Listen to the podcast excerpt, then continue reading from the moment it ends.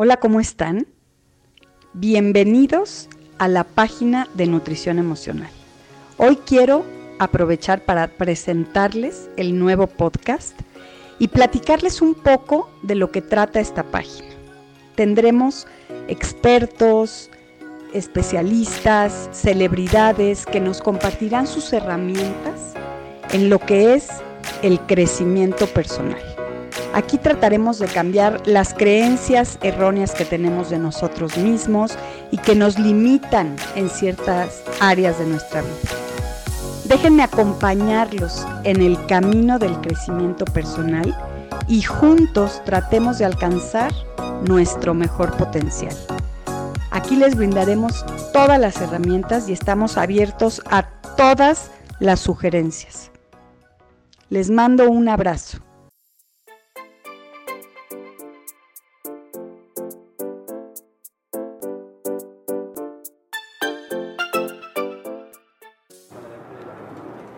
Hola, estamos aquí con el doctor Alfredo Zúñiga, que nos va a hablar de uno de los problemas más comunes que está viendo él ahorita en su consultorio y es la ansiedad. Mi doctor, platícanos qué es la ansiedad. Antes que nada, gracias por no, Gracias a ti por la invitación, Jackie. Un placer. Gracias. Y, y dinos, ¿por qué se da la ansiedad? Mira, la ansiedad tenemos que entenderla, número uno, como un mecanismo de supervivencia.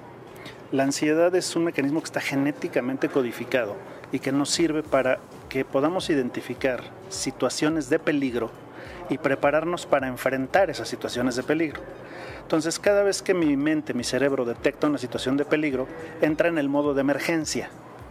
Y esa es la ansiedad. Es una ansiedad que tiene una función, es una ansiedad que es útil y que es necesaria y que es deseable. Déjame ponerte un ejemplo. Si a los seres humanos no nos dieran ansiedad los animales con colmillos de 20 centímetros, no nos prepararíamos para enfrentar ese peligro y ya nos hubiéramos extinguido como especie. Entonces es un mecanismo evolutivo para adaptación que nos permite seguir vivos. ¿Pero es parecido al miedo? Eh, mira, en términos eh, generales, la gente se refiere a la ansiedad de muchísimas maneras. Hay quien le llama estrés, tensión, nerviosismo, preocupación, intranquilidad, angustia, inquietud, aprehensión, preocupación. Todo esto es lo que nosotros llamamos ansiedad. Eh, cuando tiene más síntomas físicos, entonces nos referimos a la angustia, pero la sensación es la misma. El miedo aparece, es la misma sensación cuando sabemos qué nos lo está produciendo. Cuando tenemos bien claro o bien detectado qué nos produce esta sensación, entonces le llamamos miedo o fobia. ¿sí? Pero la sensación que es verdaderamente fea, yo te podría decir que la ansiedad es la emoción más fea de todas, es la más desagradable, la que más eh, la que más nos afecta por mucho, eh, toda tiene su origen en esto, en detectar una situación de peligro y prepararnos para enfrentarlo. Esa sería, digamos, la ansiedad sana. Si a mí no me generara miedo un examen o ansiedad un examen, yo no estudiaría para el examen. Entonces sirve de motor. ¿Qué pasa cuando yo empiezo a sentir estos mismos síntomas de ansiedad? Es decir, me late el corazón más rápido, me sudan las manos, empiezo a temblar, tengo una sensación extraña de que algo está por suceder, pero no sé qué es, no sé de dónde viene. Entonces empiezo a estar como a la expectativa, como esperando que en cualquier momento algo pase y no me puedo relajar y no puedo estar tranquilo, no puedo dormir bien. Eh, estoy todo el tiempo con esta situación como de en un estado de alerta de hipervigilancia que no me permite relajarme. Entonces, ¿qué pasa? Eh, cuando aparecen todos estos síntomas sin una situación de peligro aparente, ¿qué quiere decir esto? Que si ahorita empieza a temblar, probablemente a todos nos va a dar ansiedad, porque hay una situación de peligro que es muy clara y todos estos síntomas ni siquiera los vamos a sentir como desadaptativos, los vamos a sentir como útiles. ¿no? Pero si yo estoy, no sé, tirado en la alberca, tomando el sol y de repente empiezo a sentir esto, ahí algo pasa porque no identifico una situación de peligro y entonces empieza todos estos síntomas y eso es lo que nosotros llamamos la ansiedad enferma. ¿Y de dónde viene? ¿De tus pensamientos o es física? Mira, eh, cuando el cerebro detecta, cuando la mente detecta una situación de peligro, se vuelve física. Se libera adrenalina, se libera noradrenalina a la sangre y esta es la que produce todos los síntomas físicos de la ansiedad. Cuando yo no encuentro un peligro aparente, cuando no hay nada que me haya sucedido que sea evidente, entonces empieza a sentirse muy desagradable. Y esto normalmente tiene que ver con que hay alguna situación que nosotros estamos interpretando consciente o inconscientemente como peligrosa. Y por lo tanto se desencadena toda esta misma respuesta de enfrentar una situación de peligro. Eh, yo creo que hay situaciones, por ejemplo, ahorita lo del temblor. ¿No? Todo el mundo está ansioso, todo el mundo está esperando a ver en qué momento vuelve a temblar. Y esto es natural y creo que es inevitable hasta cierto punto porque el peligro fue real y porque ya hemos vivido situaciones en las que a veces vuelve a aparecer una situación de peligro. Conforme vayan pasando las semanas, la gente se va a empezar a tranquilizar, el estado de alerta del cuerpo va a empezar a, a disminuir y entonces vamos a poder regresar a la normalidad. Esto hay quien ya está en la, tranquilidad absoluta y hay quien a lo mejor se va a tardar todavía unas semanas e incluso algunas personas a lo mejor se van a tardar unos meses en volver a la normalidad. Y esto tiene que ver con la capacidad de adaptación de cada persona. Las personas más adaptables son las que más rápido eh, se acostumbran a que ya no hay peligro y entonces vuelven a la normalidad de inmediato. Las personas más aprensivas, las que les cuesta más trabajo adaptarse, son las que vamos a estar viendo durante más semanas con broncas de que no pueden dormir bien, que están todo el tiempo con esta situación como si estuvieran en estado de emergencia sin estarlo, ¿no? Pero esto es algo real, fue un temblor. Sí. ¿Qué pasa con la gente que vive así? Bien, la gente que vive así, tenemos que ver qué es lo que hay detrás. Y déjame explicártelo con un ejemplo. Mira, llega al consultorio una mujer de 49 años con una cuestión de que todo el tiempo está ansiosa, todo el tiempo está preocupada, nerviosa, incluso angustiada, ¿no? Duerme bien y ya no sabe qué hacer. Y cuando llega le pregunto cuáles pueden ser los desencadenantes de su situación y me dice que nada. Y de verdad a la hora de empezar a preguntar, esta mujer lleva una vida perfecta. No tiene broncas económicas, no tiene broncas de pareja, no tiene broncas con sus hijos. De verdad una vida envidiable, ¿no? Eh, entonces no hay nada aparente que le pueda estar desencadenando esta ansiedad. Cuando empezamos a trabajar en psicoterapia, eh, después de algún tiempo, eh, ella me platica una anécdota de cuando era niña. ella habrá tenido alrededor de probablemente 10, 11 años. Un día llega a su casa en el camión de la escuela, entra a casa y se da cuenta que todo está apagado, que no está puesta la mesa, que la cocina está apagada, está recogida, y se le hace muy raro porque normalmente siempre está la comida preparada cuando llega. Sube a las habitaciones, entra a la habitación de su mamá y está ahí su papá diciéndole que su mamá se sintió mal, que no pudo hacer comida. Y entonces ella dice, ¿qué pasó? Dice, nada, nada, no es nada grave. Estuvo con dolor de cabeza, estuvo mareada y entonces decidió mejor acostarse, este, a dormir un rato. Bueno, no pasó a mayores. Cuatro horas después estaba esta chica haciendo la tarea y oye que llega una ambulancia a su casa, se llevan a la mamá en ambulancia y la mamá muere tres días después. ¿ok? Esta chica, pues sí, en su momento tuvo dificultad para el duelo, etcétera, pero lo pasó, lo pasó bien, se desarrolló bien, no le generó ningún conflicto, no quedó traumada, nada.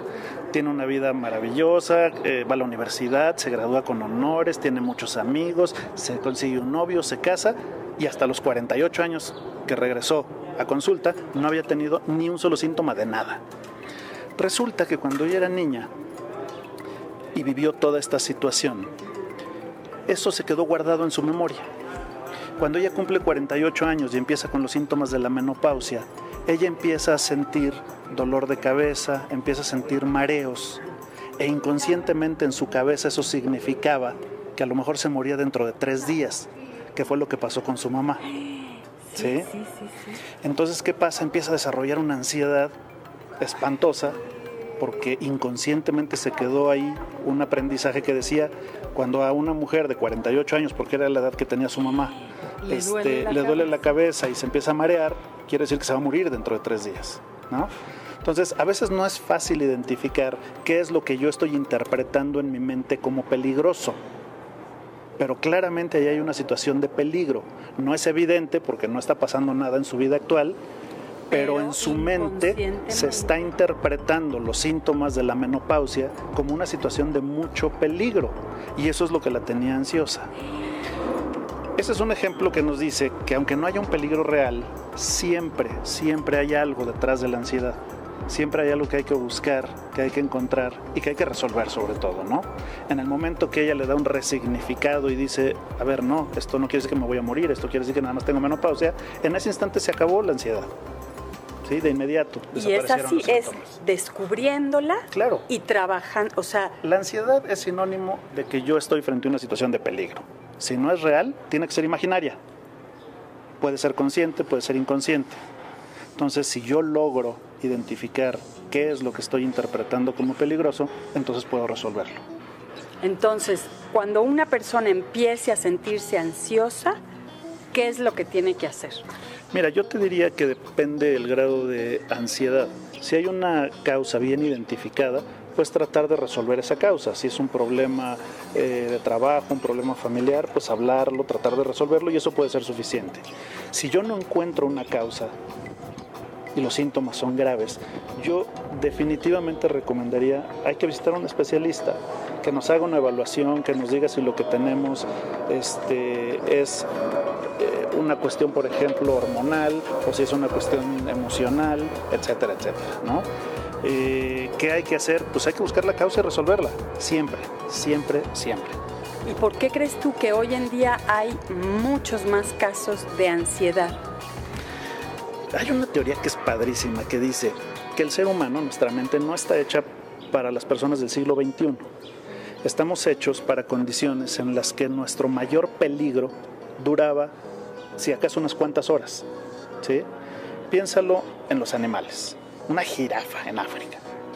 La jirafa está tranquila viviendo su vida y de repente si viene un depredador, se activa la señal de emergencia, huye del depredador, cuando acaba el peligro, desaparece la ansiedad. Si tiene hambre y no hay comida cerca, pues empieza la ansiedad, la hace buscar comida, encuentra comida y se acaba la ansiedad. El cuerpo del ser humano estaba hecho para las mismas condiciones. Nuestros peligros o nuestras preocupaciones más grandes eran de horas. ¿sí? Hay que comer, hay que cazar, vamos a cazar, terminamos de cazar, se acabó la ansiedad, se acabó el peligro. Hay un depredador cerca de mí, situación de peligro, huyo, lo enfrento, termina la situación de peligro y se acabó.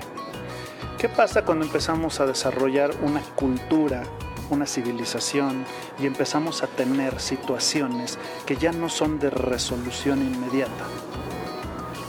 ¿Cómo le voy a hacer para pagar la hipoteca de mi casa? ¿Cómo le voy a hacer para pagar la colegiatura de mis hijos? ¿Cómo? Y empezamos a tener preocupaciones que no se resuelven en horas. Empezamos a tener situaciones de peligro que no se resuelven de forma inmediata.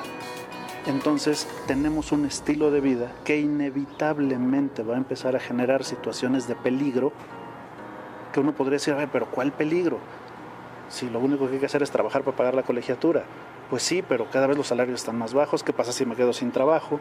Y empezamos a generarnos escenarios mentales que son de peligros posibles, aunque en ese momento no sean reales, son muy posibles y son muy factibles. Y esto hace que vivamos siempre bajo una eh, presión de una situación de peligro que puede ser real. ¿Y tú no aconsejas tal vez manejar tus pensamientos a no futuriar? Porque pues el 95% de las cosas que nos imaginamos a veces no suceden. Entonces, tratar de no estar futuriando o cuál sería tu consejo para bajar un poco la ansiedad. Mira, desde luego tiene que ver con esto. Eh, nosotros nos empezamos a hacer escenarios en la mente que la mayoría de las veces, como bien dices, no van a suceder, ¿sí? Eh, pero no todo el mundo tiene la capacidad de trabajar con sus pensamientos y hay que aprender. Ahí es en donde una psicoterapia puede ser extraordinariamente útil. Una psicoterapia cognitiva, por ejemplo, está específicamente enfocada en trabajar en todos esos escenarios que yo me voy haciendo en la mente. Todos esos son los que me generan la ansiedad. ¿De acuerdo? Entonces, ¿qué hay que hacer? Si no lo puedo controlar yo, si me rebasa la ansiedad, entonces busquen ayuda, no pasa nada, ¿no? A veces se piensa que, hay que buscar ayuda cuando uno está muy mal o está muy loco, ¿no? Mm. Y los que nos dedicamos a esto sí vemos gente que está muy mal y le ayudamos a que esté bien, pero también vemos gente que está bien y le ayudamos a que esté mejor.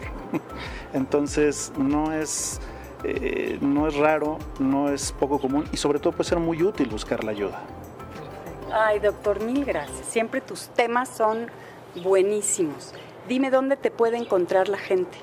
Mira, yo tengo una página en internet que se llama depresión y ansiedad.com. Ahí están todos los datos. Perfecto. Muchísimas gracias, doctor Alfredo Zúñiga.